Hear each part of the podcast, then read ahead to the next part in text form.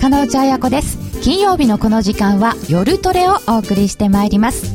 この番組は真面目に FX FX プライム他の提供でお送りいたします。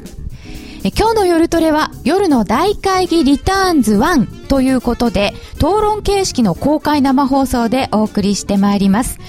今日私と一緒にこの討論の進行をしていただきますのは皆さんご存知の田島智太郎さんです。はい。どうもこんばんは。よろしくお願いします。よろしくお願いいたします。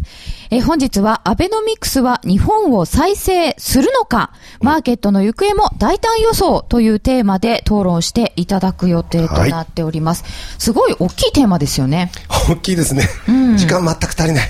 ね。まあしかしこれはもう本当にご了承いただいて、はいできるだけこうどんどんどんどん脱線してもらってですね。そうですねはい。面白おかしい感じにしていただきたいですね。せっかくですので、はいどんどん脱線もあはいるということで、伺ってまいりたいと思います。えー本日のパネラーの皆さんご紹介してまいります。武者良二さんです。よろしくお願いいたします。お願いします。えーそして、えー小畑関さんです。よろしくお願いいたします。よろしくお願いします。えーそして、えー小川真紀さんです。よろしくお願いしますよろしくお願いいたしよろししま。ますえーそして、えー本日、高野さん？高野康則さんです。よろしくお願い いつもおなじみで高野さん。はい。いつもおなおなじみでございますお。なじみすぎた。そうですね。すいません。ありがとうございます。深野康則さんです。よろしくお願いします。よろしくお願いいたしま。ですす。すみません。えーそして CNBC の方から駆けつけていただきました。柳沢さん。ひろしさんです。よろしくお願いいたし。ますえー皆様と共にお送りしてまいります。えーお知らせの後、早速討論進めてまいります。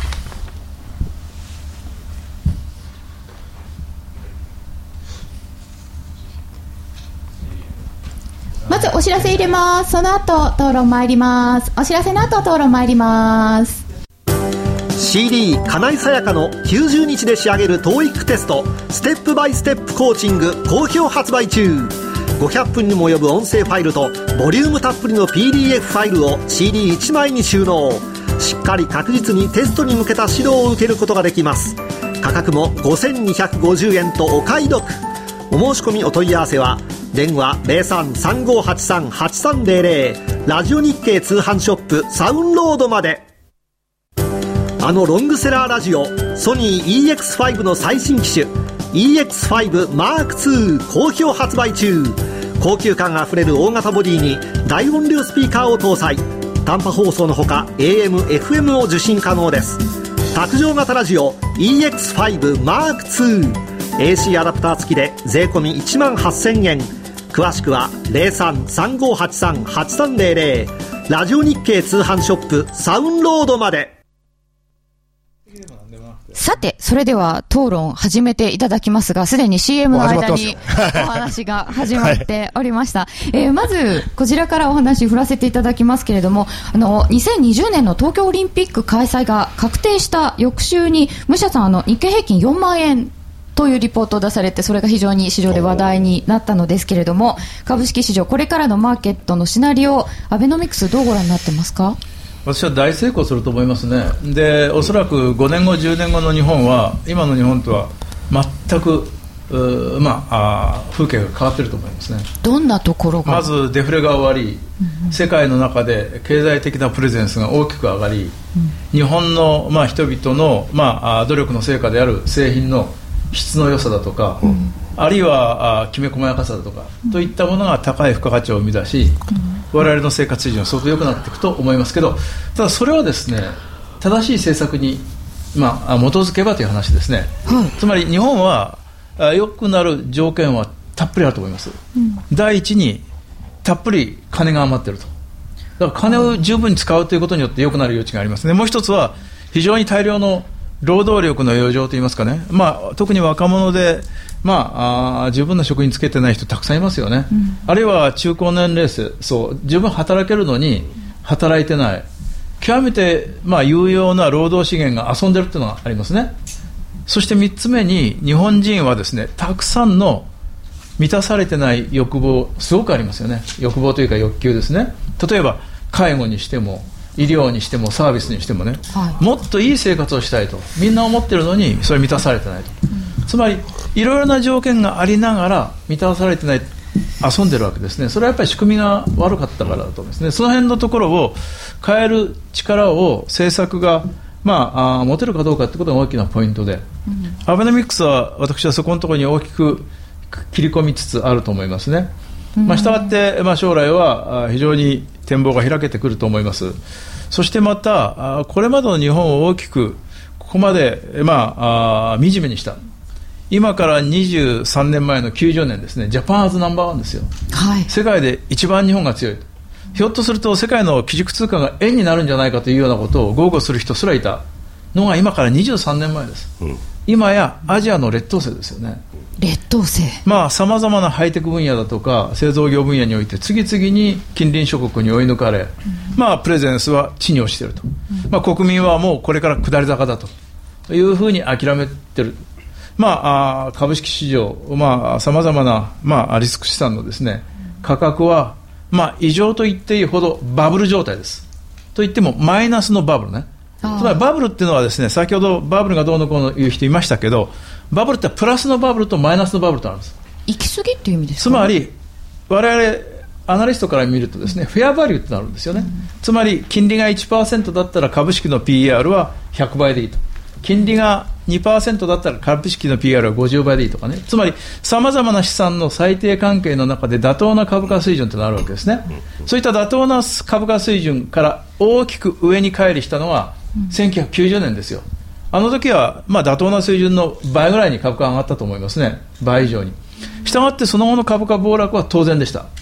ですから、1990年、私はですねこれはバブルだと、潰れるというふうに主張しましたけど、しかし、今はどうかというと、逆にですね妥当な水準の半値以下です。そのような異常な株安の結果、人々は過剰な自信喪失に陥りですね、それが、まあ、さらに大きな、まあ、リスク回避の悪循環となって、金があるのに金を使わずに遊ばせてる。具体的にはどういうことをしてるかというと、大事なお金をですね、まあ言ってみれば、あタンスの中にしまっていると。あるいはまあ、あそれほどひどくなくても、まあ、ゼロしか利息がつかない銀行に預けてると。まあ、最良でもせいぜい1%以下の国債に投資してる。全部死に金です。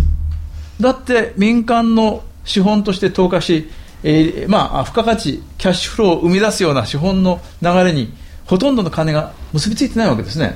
だから極めて大事な資本が遊んでる状態ですよね。これは極めて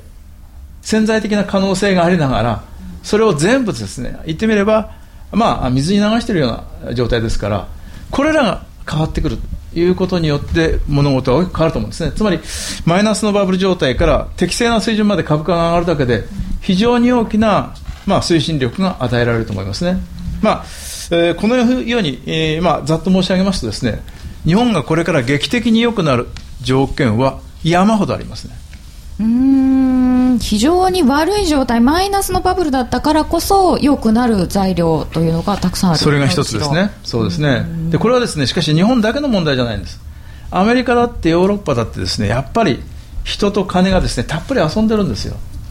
人と金が遊んで、えー、その結果、経済があどんどん困難な状態に陥ってるわけですよね。だけど、人と金が遊ぶ理由はですね、生産性が高まってるからです。商売をやるのに必要な人でも、元でも、あまりいらなくなったから人と金が遊んでるんですね。なぜなら IT 技術のものすごい進化だとか、グローバライゼーションだとかですね、そういったことが起こってますよね。ですから、我々が現実に生活している、まあ、あまああ、歴史的な現実というのはですねおそらく歴史上かつてないほどの生産性上昇だとか技術革新だとかいう変化の途上にあるわけですね、その変化のある意味では副作用が、まあ、余ったお金がバブルを作っていたずらをしたりですね、うん、えー、生産性が上がるけれども、したがって企業は首を切るけれども、すぐには新たな雇用に結びつけないという、その幕間に大きな失業が生まれるとかね、そういう問題が起こってますよね。で、これらはですね、日本が直面している問題にとどまらず、世界的な問題なんですね。で、この問題に正しい解決策を与えられないと、下手すると大恐慌のようなことになりますよね。あそうするとしかし、それがやっぱりリーマンショックだったと思いますけど、うん、そこのところを大きく、まあ、あ転換してですね、はい、ここまで持ってきたのがバーナンキ FRB 議長の量的金融緩和というですね私はもう歴史的に見ても、まあ、絶賛されうるような見事な政策の成功だと思いますけど、まあ、こういうことが起こってですねあの破局的な危機から世界経済見事にまあ立ち直りつつあるということですよね。うん。もう世界経済全体のお話になってきておりますけれども、えー、っと労働力、お金、いろんなものが余っていて死に金状態になっているということでしたけれども、小畑先生、どうですか？うん。武者先生の話は楽観的なのか悲観的などちらかちょっとよく分からなかったんですけど まあ私は日本経済に関して極めて楽観的で。楽観的ですか？もう日本経済はもう素晴らしいですよね。素晴らしい。素晴らしくないのは政府だけなんで なるほど。あのそこは問題だということです。でそ今お話伺ってて満たされない欲望っていうのは相当あるなと思いまして。日本には？いや私ね。私？うん。小畑関は満たされない欲望いっぱいあって。なんで満たされないかっていうとやっぱりお金がないのでお金があればすぐ満たせるんですけどえいろんな欲望がねだけどお金がないんですよ。そうそうですか？お金。お金ないでしょ。いやですか？らそれ小畑さんはそうかもしれませんけど日本全体ではものすごくお金が余っているわけですよやだから武者さんみたいな余ってる人と僕みたいに 満たされてない人とが今分かれてるわけですよ、ね、段階の世代アンドアップは、まあ、武者グループ、ね、よあの30代20代、まあ、僕は40代ですけどは大畑グループね金さえあればねいくらでもいろいろやるんですけど ないないものはしょうがないですよね。そういう問題。ただその生産性上がったっていうお話まさにその通りで、まあ、だからそんなに不幸せでもないですよね、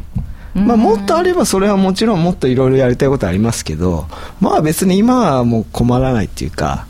で失業率の話もあったんですけど、まあ、日本は3%台ですし、ね、問題は給料が低い仕事しかないとか、この先どうなのかいまいちこう不安っていうか昔みたいにこうどんどん給料上がってなんか一生懸命働けばとにかくいいことがやってくるみたいな感じじゃなく、まあ一応職はあるけど、まあ、どうなるかも分かんないし、でもとりあえずまあサッカー見てもうほほとんどイタリア人とスペイン人みたいな感じですけど サッカー見て野球見てねいやそれなりに楽しいですけどただお金はある人とない人とすごく分かれててこの二重構造が一番の問題になってます、ね、今我々が可能な幸せを全部実現できてるかどうかなんですね我々いろいろな組み合わせを変えたり遊んでるさまざまな資源が有効に活用されることでそれはねみんなが幸せになれるいやだから武者さんが財産を半分僕にくれれば お互い幸せになるっていう。まあはっきり言ってそういうことですよ。60代以上の人と20代30代とで所得、まあ、資産分布がね、まあ確かに。なり偏っていると。で若い人たちはもう少ないからしょうがないからねないなりにハッピーライフなわけですよ、でもまあ金使えって言われてもないからね。わせっていうかはちょっと難しそうな気もするんですけど深野さんどうですか？いやあの今のちょっとお二人の話聞くとね、はい。結局その今の日本の閉塞状態って閉塞状況っていうのは、いわゆる世代間格差って言われる形だと思うんですよ。あので例えばさっき、ね、小畑さんが村さんといろいろ言ってましたけども例えば私なんか50代ですか？らその間はどうするんだとかね。ちょっと言いたくなっちゃうんですけどね 40代でとか。あるかもしれませんけども結局その今のいろんな状況に行くとさっきもねあのお話があったようにいわゆる高齢者、リタイア層とかね、そういう人たちは恵まれてるけども、現役層は全然そういうの恵まれてないとか、あるいは例えば今から考えると、景気がいいとか言われると、本格的に例えば景気が良かったっていうのは、で大体、まあ、それが一番良かったのはバブルの時ですね、あれ以降、本格的な景気の回復とかないじゃないですか。まあ確ですね、あるいは金利の上昇なんかも、だからほとんどの人は今、景気がいいってことはどういうことかって分かってないとかね、うん。うん、あるいは金利が上がるんだとか、株って上がるんですねみたいな、そういうような状況に 閉塞感に来ちゃってるっていうのは、やっぱり非常に大きいですよ。それこそデフレの脳みそになってそうそうそうますよねでただしですね、そのまあそのマクロ的なデータでいうとちょうどえー先週かな、えー日本銀行からえーとですね46の資金循環統計、はいこれが発表されて、えー個人の金融資産、まああそこでは家計の金融資産という形なんですけども、それは1590兆円。これはですね史上2番目の大きさなんですよ。一番大きかったのが2007年の6月末で、これが1602兆円。そこに対して約12兆円まで我々家計の金融資産っていうのはまああの近づいてきてる。まあ、もちろんですね、小畑さんが言うように、格差はあるのかもしれないけども、まあ、その大きなデータっていう部分で見れば、やっぱりあの個人の資産っていうのはすごいまた増え始めてますよ。それがまあ遊んでるというかあそうそうまあそうそうですね。付加価値を生むような動きまあ、遊んでるっていうか、これに日本人のカルチャーだと思うんですよ。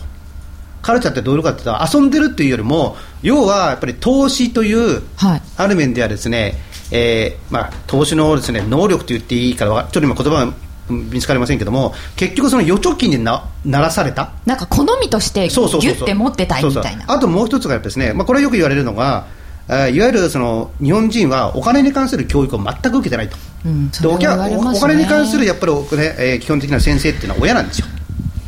要するに親の背中を見て大体それって親が大体定額貯金とかね郵便局のかつての預金でいくと、あとは郵便局の簡易保険でいくとそのまま子供にも入ると。ああちょちょちょっとねちょちょ部分的に反論していいですか？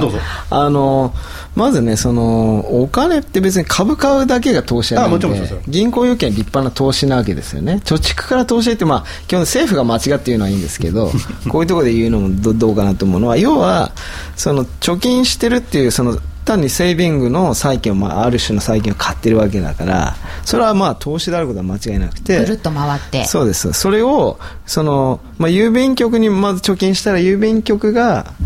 に有効活用しないと有効的な投資をしない。あるいはある銀行が投資をしないと。シティバンクに預ければね有効な投資をしてるわけですよ。全員がシティパンク預ければだいぶ違う可能性ありますよね。まず一つ。それもう一つは株上がったこと知らないって言うんですけど日本も IT バブルありましたしね、部分的にはすごいあって、そのあとはその、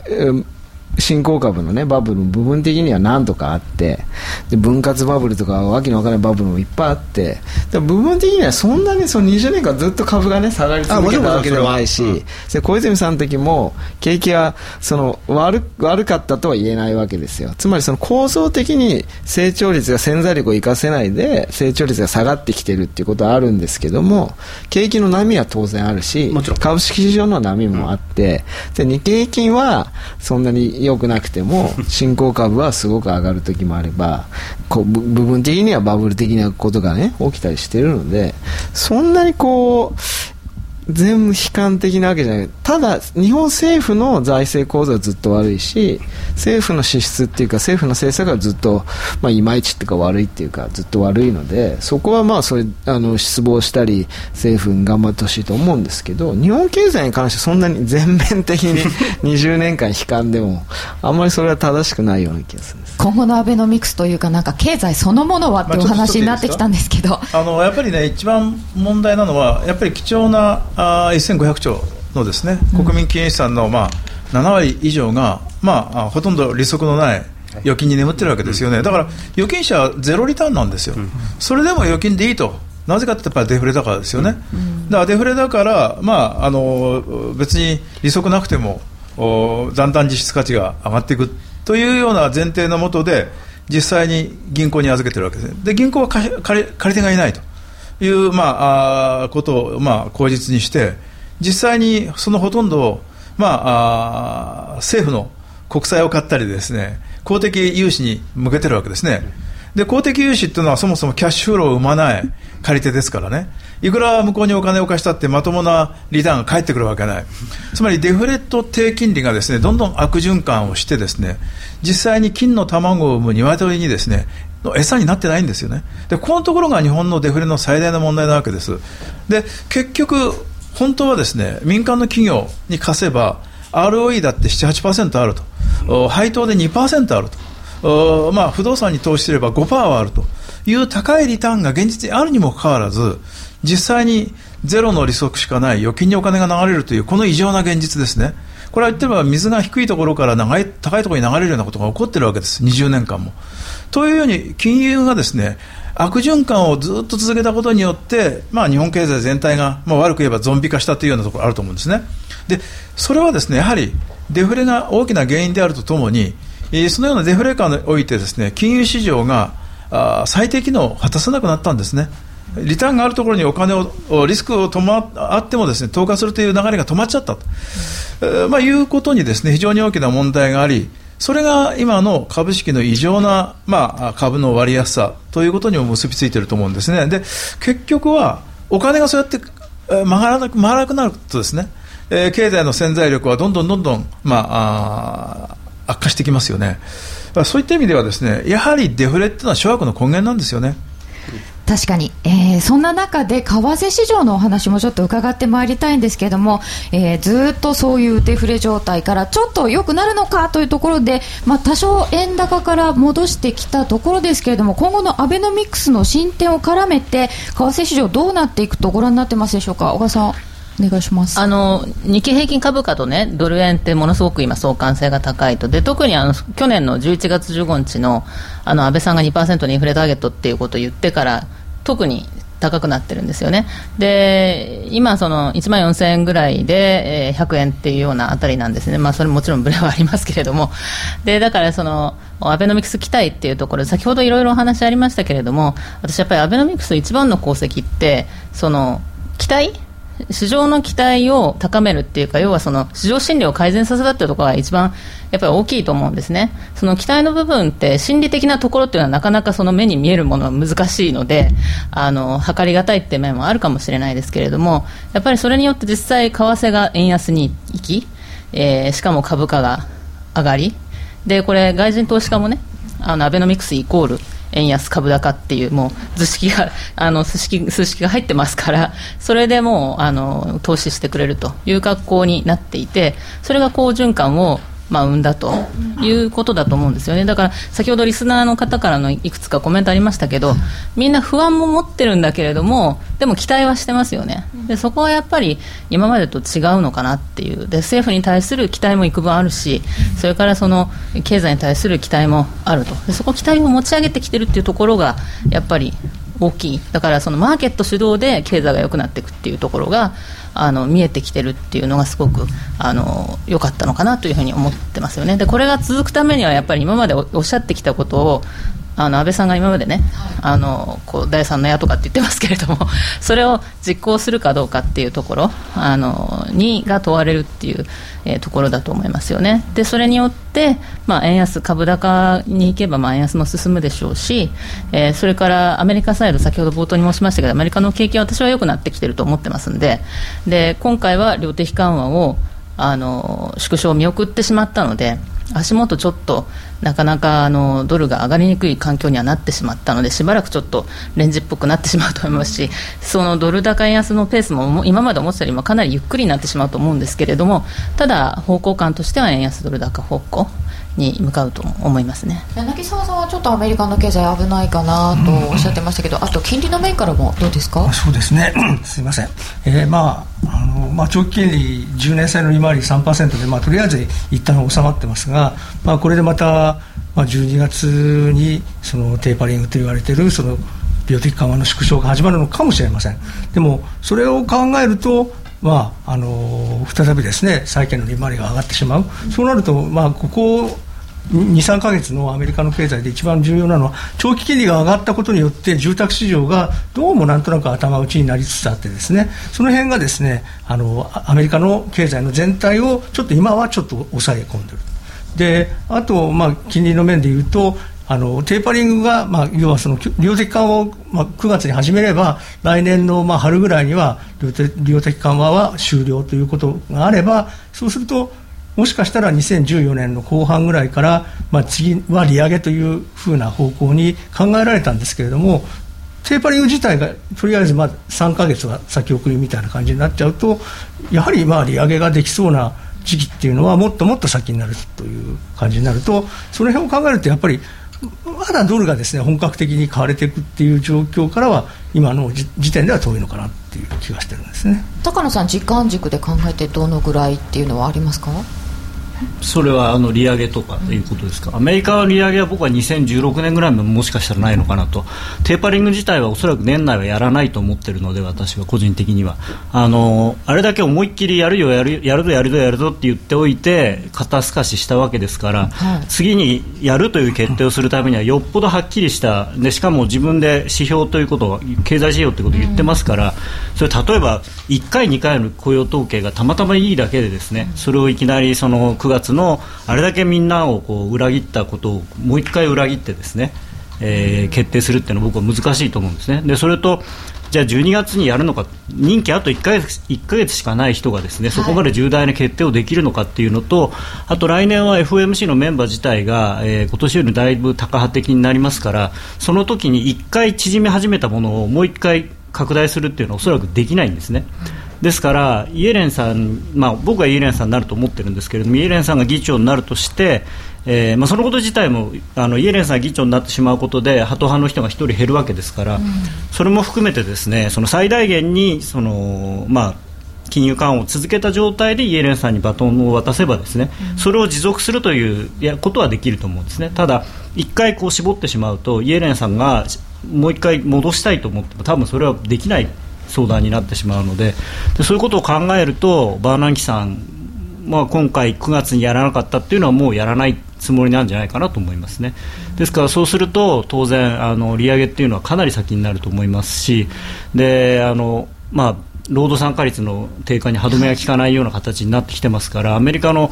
まあ、経済指標自体もですね今後、そんなに良くなってくるとも私は思ってないです。であとあの為替っていうことではもちろんそのアメリカと日本と両方見なきゃいけないんですけれども、あの日本もですね、まあ、もちろん経常収支の黒字はありますけれども現状あのこれだけの金額のですね貿易赤字が定着してきているときにそんなに円安、円安って喜んでていいのかなっていうのをずっと思ってましてで、まあ、確かにその円安になったことで一部の輸出企業は儲かってますけれどもそれっていうのはですねなんていうのかな。極端に言うとその延命策というかまあ、本来は淘汰されなければいけないものがそれによって、まあ、補助金ですよね、一種の。であのその貴重な我々の1500兆円のお金は、えー、このこの数か月でですねドルベースで見た場合に何割も減価してしまってるわけですよ。で購買力減ってるんですね、日本の購買力、国とし国全体の。その辺を忘れてその、まあ、確かに自動車関連なんかはすごくいいですけれどもあのそこだけをこうクローズアップしてみるっていうのは、うん、ちょっとなんか僕は違和感がありますね。これ小畑先生書いてらっしゃいますよね。いや全くもう何も言うことはないですね。あのさっきなんか仲間外れにされたんですけど2人はもう一心同体みたいな、あの東京エレクトロンも東レもね、はい、まあ、買収されたり買収したりですけどどう考えてもやっぱり円高の方が、うんこれから海外どんどん出てくるのに有利です、ね、まあ、そこはですねあの何が何を目的として為替を評価するかということですよね。ですから日本の強いまあ、外貨準備を使って、えーまあ、あの対外、えー、資産を使って海外を安くどんどん買収していきたいというためには円高いいわけですね。だから今、日本がそういうことが必要な局面であるかどうかという判断だと思います。うんこれ違うと思います必要だと思いますというよりは、今の日本って先ほど言ったようにデフレなんですよ。デフレっていうのは、よその国に比べてですね、まあ、日本の賃金がずっと下落をしていると、他の国は賃金が上がっているのに、その結果、先ほど言ったような金融市場の悪循環が起き、経済全体が、まあ、活力をどんどん失っている、ここのところどう変えるか。というように、まあ、デフレ脱却というところに焦点を当てた場合に、円高と円安どっちがいいかですよね、これも文句なく円安です、つまり円安になると、日本人の賃金は国際水準から見て、非常に安くなりますからね、賃金引き上げが当然、あのまあ、あそういうプレッシャーがそのまた戻ってくるわけですね、円高になれば、日本人の賃金はさらに高くなるから、さらに賃金を下げるという圧力が働きますよね。したがって、デフレを望ましいとするのか、インフレは望ましいとするのかという観点から為替を考えれば、これは円安の方がはるかに望ましいし、現実に、まあ、世界の投資家はそのように日本を見ていると思います。したがって日本のデフレ脱却、株価上昇ということをもたらす円安は、日本経済にとって非常にポジティブに判断されているというのは、世界の常識であり、まあ、おそらくですね、まあ、あ否定の余地がない現実だと思いますね。社さんからは円安の方がいいというお話をいただきました。続きがありそうですがここで一旦お知らせ入れさせてください。情報量とサービスナンバーワンの FX プライムで満足のお取引を。FX プライムは2013年度オリコン FX 取引の満足度ランキングにおいてサービスの充実度提供情報量情報ツールの豊富さの3つの部門でナンバーワンを獲得。きめ細かい各種セミナーや質の高いマーケット情報でトレーダーの皆様に支持されていますしかも FX プライムは今年3月の矢野経済研究所の調べで約定率100%。スリッページもなしなので実質スプレッドは見た目以上に低水準。FX を取引するならお客様の FX 力が着実に身につく真面目に FX、FX プライムで。FX プライム株式会社は関東財務局長金賞第259号の金融商品取引業者です。FX プライムで取り扱う商品は価格の変動等により投資額以上の損失が発生することがあります。取引開始にあたっては契約締結前書面を熟読、ご理解いただいた上でご自身の判断にてお願いいたします。詳しくは契約締結前交付書面等をお読みください。気になるレースが今すぐ聞ける。ラジオ日経のレース実況をナビダイヤルでお届けします。開催日のレースはライブで3ヶ月前までのレースは録音でいつでも聞けます。電話番号は0570-008460 0570-008460 0570を走ろうと覚えてください。情報量無料かかるのは通話料のみ。ガイダンスに従ってご利用ください。ラジオ日経ポッドキャスト。過去に放送した番組の一部やポッドキャスト限定の番組を iPod などの MP3 プレイヤーでいつでもどこでもお聞きいただけます。詳しくはラジオ日経ホームページの右上にあるポッドキャストのアイコンからアクセス。ラジオ日経。ラジオ日経。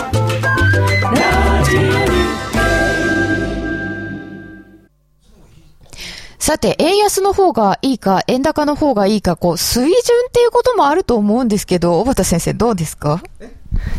今ね、ちょっと僕の欲望について、CM の間、私がイタリアもののシャツと、円高の方がいいんですよね。そうそう、イタリアスーツ、イタリアシャツを買うには、円高じゃないと困りますからね。欲望を満たすっていう意味ではほとんどそうじゃないです。ほとんどの方、やっぱり僕もイタリアのワイン飲みたいし、フランスのワイン飲みたいし。小川さんどうですか？いやあのね。あのレストランとかね、あのやってるお友達ワイン輸入してますと、はい、でだからそのユーロ上がっちゃうと困るんだよねって言うんですよ。円安に行くと困ると。で確かにそうなんですけれども私もフランスのワイン好きですし 飲みたいしっていうのはありますけれど、はい。あのただねそのお店の人があの確か確かにうまいこと言うなと思ったのはでも景気悪くなっちゃうとお客さん来なくなっちゃうんだよねって言うんですよ、そうだからねその円安に行って株が上がってみんなが元気になってくれた方が、うん、むしろお店にはお客さんが来てくれるのでワインは売れると。いうことなんですよね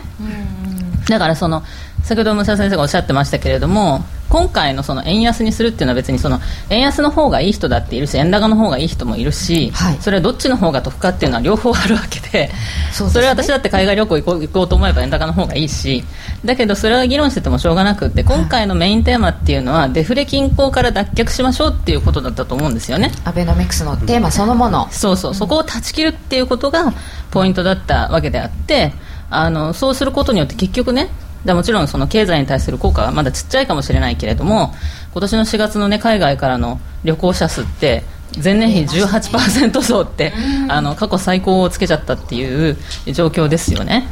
それそういう人たちが日本にお金を落としてくれると、いうこともあるわけで日本はその輸入が多いから結局その円高の方がいいっていう議論は必ず出てくるんですけど私はそうじゃないんじゃないかなと思いますけどね。円安になることによってこう回っていくお金があったり景気は良くなる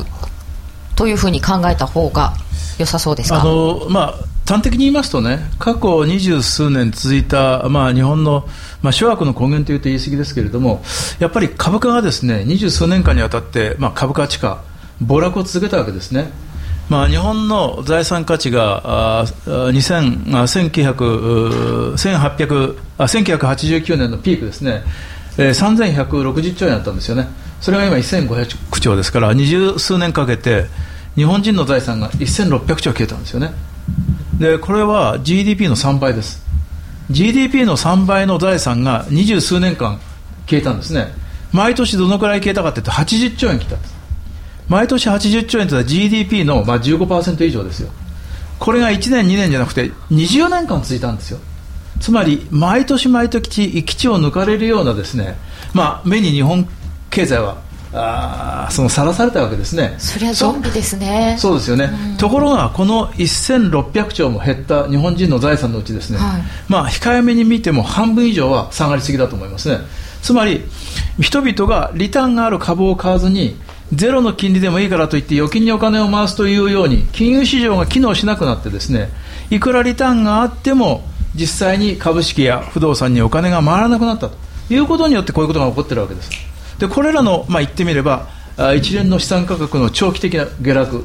と同時に進行したのはやっぱり円高ですよね。円高によって日本人の給料は国内の給料が上がらなくても自動的によその国の給料に対して2倍、3倍になるわけですね、円が2倍、3倍になったわけですから、2倍、3倍になって競争なんかできるわけないから、企業はそれを2万円を1万円に減らすというようなですね賃金引き下げの圧力が働く。つまり資産価格の下落と円落によって円高によってもたらされた賃金下落圧力。これが20年近く日本にずっと続いたわけです。こういうですね状況というのは世界百何十カ国の中で日本だけしか経験しなかったことですね。まあ、資産価格が、まあ、数年間下落をすることがあってもですね二十数年間下がったままってこれありえない話ですでこういう状態が当たり前のことであったり避けられないことであったりあるいはもう日本にとって受け入れなければいけない宿命なんだというように人々が考え始めているということ自体がですねいかに多くの人々がまあ、あものの考え方の上では金縛りに合ってるかということですね。先ほどあの小川さんからもあった期待を醸成するっていうところがやっぱりですからね今までの話ととんでもないマイナスの期待にみんながですね言ってみれば金縛りになってきたってことですよ、金縛り要するに期待正常な期待というのはあの望ましいんですけどこれまでの期待というのは恐ろしいほどどんどん将来が悪くなるという金縛りの期待なんですね。この期待を解きほぐすだけでですね世の中はガラッと変わる。ということだと思いますね。そういう観点からすると資産価格の上昇と円安っていうのは決定的に重要でそれをもたらすための量的金融緩和アベノミクスというのは、まあ、極めて正当なまっとうな政策だちょっとね、ね、その円安とデフレの話はもう意見は大体 出尽くしたのでその、まあ、話をあの共通できるところを持っていくとその悪い均衡からいい均衡に移るっていうその過程にあると思うんですよ。それアベノミクスが悪い均衡から脱却することをに貢献したということで、ね、悪い均衡じゃないですよ。悪い均衡というよりはこのままいくと悪い悪循環がスパイラル的に進化するっていう局面にあったと思いますよ、まあ、均衡状態っていうのは、ね、どっちもいいんだけど、まあ、一時的な、あの現象だと思います小川さん。循環から良い循環に変わっていくところだから、まあまあ、それスパイラルでも均衡で、まあまあ、そこは本当に議論すればずいぶんあるところですけど、まあ、ちょっと置いとくと、小川さんおっしゃったように、まあ、それはデフレ均衡っていうか、なんていうか分からないけれども、みんながその、まあ、そんなにこう萎縮した均衡で、えー、でプラスサムの均衡があるからそこに移りましょうと。それアベノミクスの手法に関しては僕は全く反対ですけども結果として起きたことは、まあ、よよかったわけですよ。で、まあ、やり方間違ってみんなもう世の中全員、まあ、僕から言わせれば間違ってるんだからそれは逆から見れば僕だけ間違ってるってことになるわけですけど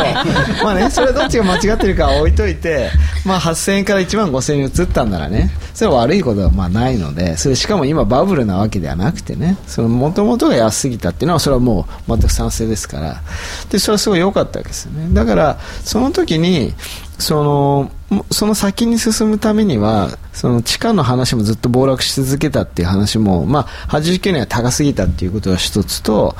もう一つはその地域差が僕はすごい問題だと思ってて例えばリートバブルもあるしその不動産ファンドが急に流行って2006年7年の時はマンション用地を中心にね東京、まあ、東京しかも東京都心3区に集中して4倍8倍になってるわけですよ。で一番の懸念はその東京はねその立て直そうと思えば立て直せると思うんですけども地方の底地がどんどん落ちててそれ僕も円高論者なんですけどただ地方で輸出に依存しているような企業を見るとねその地方に雇用がないとみんな東京だけ生き残って地方は本当に単に老人だけが残り数企業もなくて雇用もなくてで一応年金はもらってるから消費はあるんだけどどんどん街が暗くなっていくっていう。これはまずいのので日本社会の根底はやっぱり地方があってこその東京ですからそこはねやっぱり政策的に何とかしてほしいところで私も本の中でいろいろ提案してるんですけど、まあ、実際にお前の提案は大したことないって言われて本当大したことないんですよ。なぜかと本当に難しいから。そんなできるんだったらやってますから、それで自民党の議員なんかは、いや、おばあさん、そう言うけどね、地方なんて公共事業以外にね、何があるんだと、これ以外のそのばらまきっていうけどね、これなかったら本当に仕事何にもないんだから、どうすんだと。でも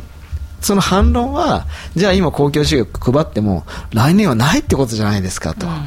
で、では来年もやりますと。そしたら受け取る方はね、今年は来たけど来年はあんのかなと思いながらやってるから、そのとその人的投資ね、そこで一生頑張ろうとかいう気も起きないわけです。だからこの循環を断ち切らなきゃいけないんだけど、それはね、もう大変。アイデアはかなりないですよね。世代間格差の話から今度地域差の話が出てきましたけど田島さんやっぱりこう地方疲弊してますけどね。大変ですけど。あの、ね、その格差ということを言えば日本は世界の中で格差少ない国ですよ、うん、まあしかし、なぜ格差が少ない日本に問題が起こるかといえば全体として賃金が下がってるからですよ。賃金が下がっている中で格差が存在しているということは、賃金がますます下がる人と、あまり下がらない人の格差があるということですね。ところが、他の国はみんな賃金が上がっている中で、いくら貧しい人でも、まあ、上がっている。ということで起こる賃金格差ですよね。つまり、えー、デフレによってですね、もたらされた日本の格差というのは、まあ、非常に弱者に大きな痛みを与えたけれども、それ自身はですね、格差そのものはまあ、あその他の国と比べてことさら問題であるということではない。やはりこの問題を解決するためには全体のパイを大きくすることでですね、まあ、格差ももちろん問題ですけれどもそれによって、えー、全体の配分を増やしていくということが必要で、えー、それはどうやってやれば実現できるかというと、まあ、遊んでる人間と遊んでる資本を有効に活用するということ以外ないわけですよね。でそういったある意味では新たな需要創造いうために一体どのような政策が動員できるか。短期的には私はあの、まあ、呼び水としては公共投資ももちろん有効だと思いますね。うん。アイデアは結構ないというお話もありました。新たな需要を創造しなければいけない公共事業というお話も出ましたけれども、まあ、政策論議はいいんですわ。あの今日はね投資家もリスナーもじゃあこれからどうなる相場はっていう話なんですよ。それも伺わないといけません。その相場がどうなると思うその理由はということで政策の部分が出てきてほしい。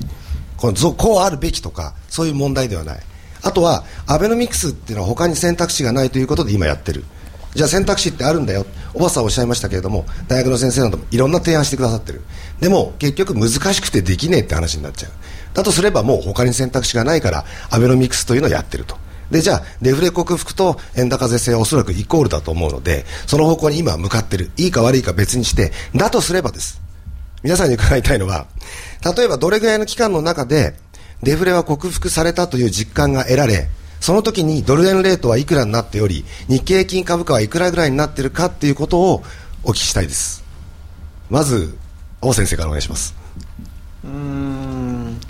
いやだから一番の問題はその株式し、まあ、量的緩和等の一番の問題はですねそのリアルセクターの経済成長あるいは潜在成長率と株式市場や、まあ、に代表される金融市場の価格変動が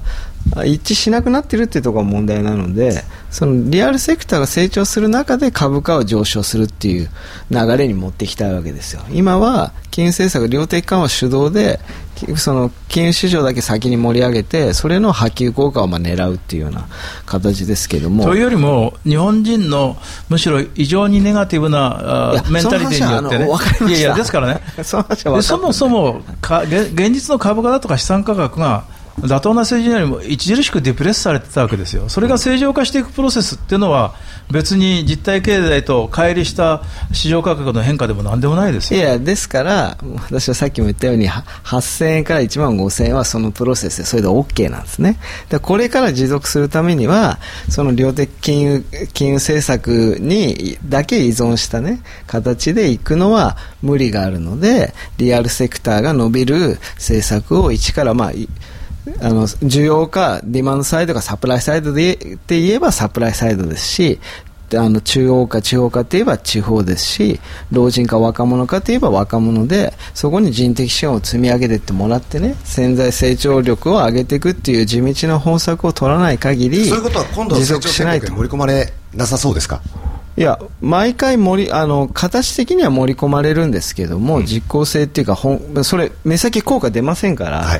でまあ、株式市場的にはそれはあんま嬉しくないわけですよ、明日じゃあ株価上がるのかって上がらないですからね。だとすれば結局リアルセクターに移っていかないっていうご意見ですよね。政策的には移っていきません、だから政策は上がらないってことですよね。いやだから政策だけが支配してるわけじゃないんです、はい。もちろんです。日本日本政世界的な問題はなぜ金融政策にこれだけ話題が集まるかっていうと、今じ時代もうすでにねリアルセクターには引き金が引かれてて好循環始まってますよ。いやだですかうら、それだったらそれでいいわけです。ただ、私が考えているのは、リアルセクターの持続力はないと。それはなぜかというと、地方が大事だと。それなので、株価は今の水準あたりで、これ以上そんなに伸びないし、そんなに落ちるわけでもないと。わかりました。すいません。深野さん深野さん先に聞かせて。はい。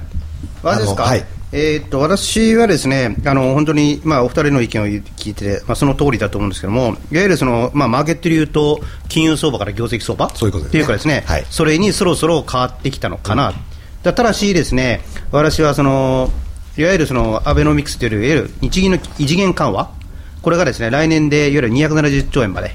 えー基本的にはですねマネタリーベースを増やすという形になるので完璧に業績相場というよりも金融相場を伴いながらなんか業績相場をいくミックスでそれで上昇していくんじゃないかなっていう気がしてます。だから株価の水準はいくらまでいくかというと少なくともやはり先進国で見ると日本の株価というのはリーマンショック前はますらまだ買いあの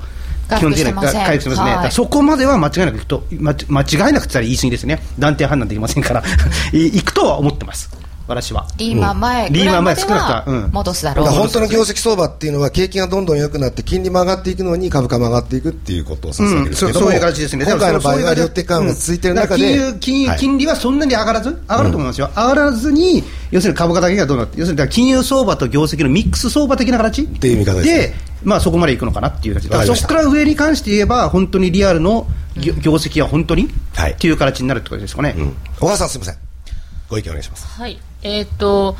私はですねその先ほども申しましたようにあのドル円の相場の、ね、上昇ペースっていうのは今まで思ってたよりかなりゆっくりになりそうだと思ってまして、ですので、えーまあ、来年の頭ぐらいに110円いってるかなと思ってたんですけど 実を言うと、まあ、それが再来年ぐらいになりそうだなというイメージですね、アメリカの要因が大きい。そうですね。でそうするとただそこでその日経平均とあの、まあ、必ずしもねリンクしてない場合も出てくるかなとは思うんですよ。そのお日経平均の方がそのアベノミクスが好好循環を本当に促せばね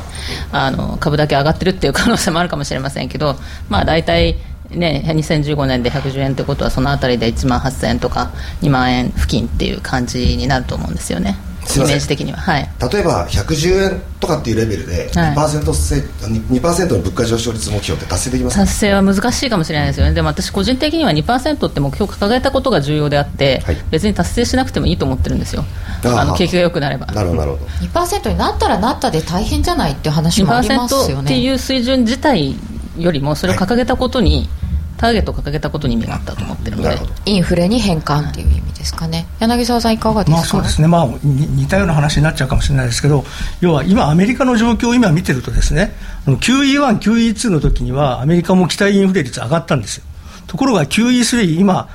やめるとかやめないとか言ってる QE3 になってから、アメリカの期待インフレ率全然上がってない、むしろ下がってるんですよ。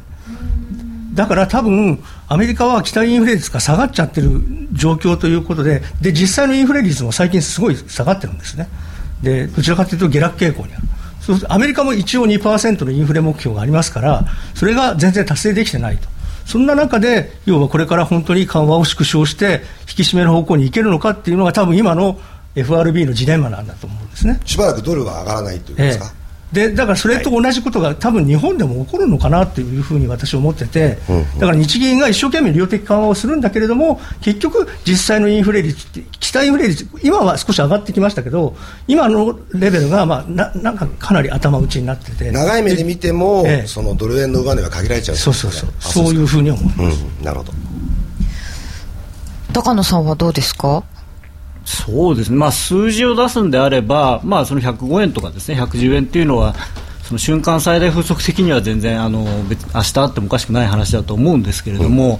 ただあの、その円安傾向が今後、例えば5年、10年続くっていうのはあんまりピンとこないんですよね。でもちろんそのアメリカサイドの問題もあります、アメリカがそのみんなが今年の春を思ってたほどは経済の調子も良くないですし、でつい先週まで思ってたような金融の引き締めの仕方を多分しないということを考えると、まあ、小川さんもおっしゃってましたけれどもドルが上がるとしてもですね相当にペースが遅くなると思うんですね、その持続あのちゃんと上がるんですよ、なんか突発的なことでポンと、ね、長い1か月ぐらい上がるかもしれないですけれども、はい、それがずっと続くっていうのは非常に時間がかかるのかなと思います。ただ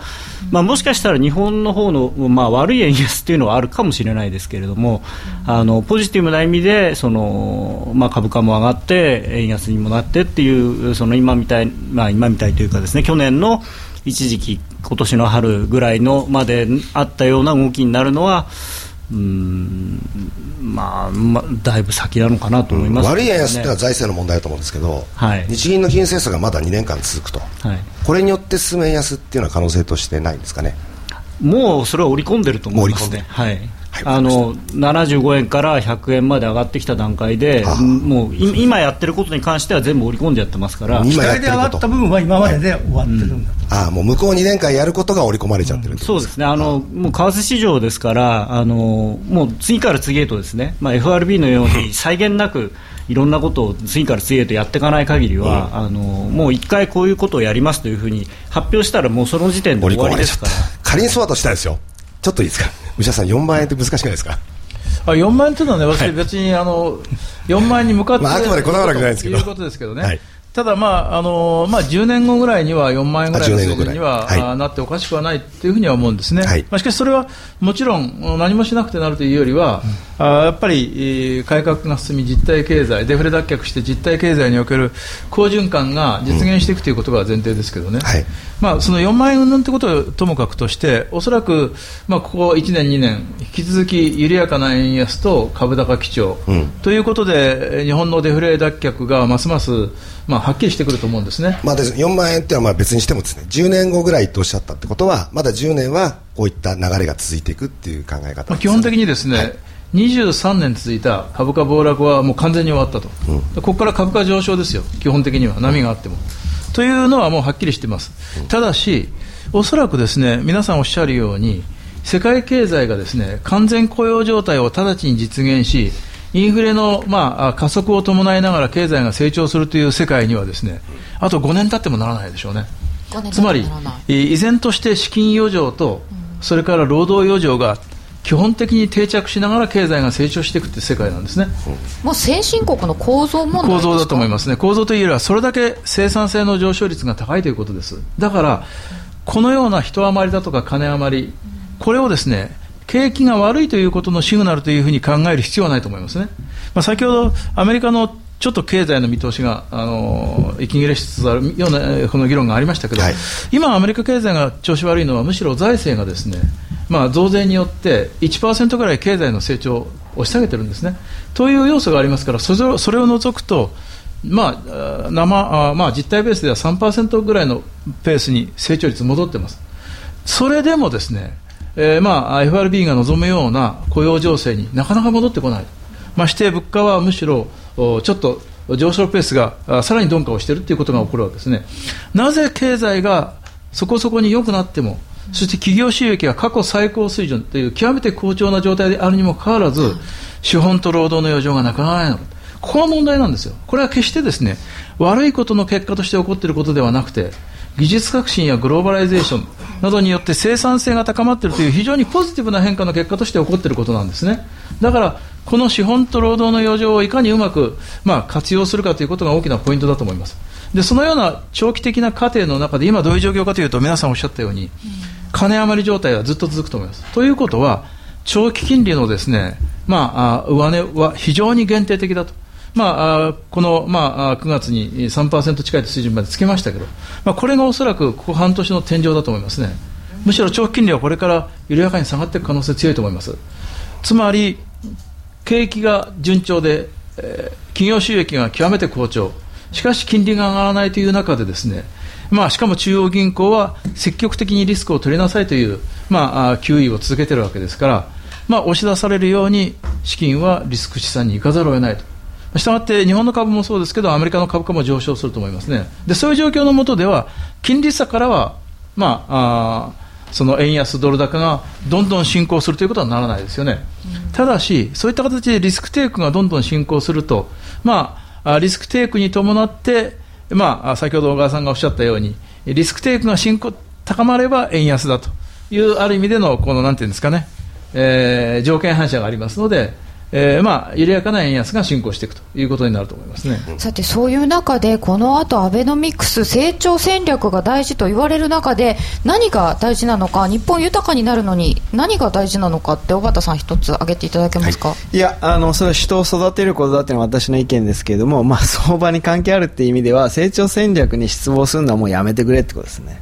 失望するもうどうせ政権が出してくる成長戦略でいい成長戦略出てくるはずがないので失望するのはもうやめようと。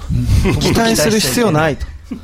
で日本経済は十分強いし企業はいいことしてるんでそれ関係なく政策関係なく業績相場に進んでいけばいいと思うんですよね。もう成長の手助けなくていけますかね。もう余裕です。あそうですか。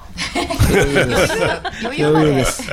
だけど別に株価は2万円3万円バンバンいくって言ってるわけじゃないですよあそうではないけれども経済自体はそんなに悪くはない。悪くないと思いますね。深野さんどうですか？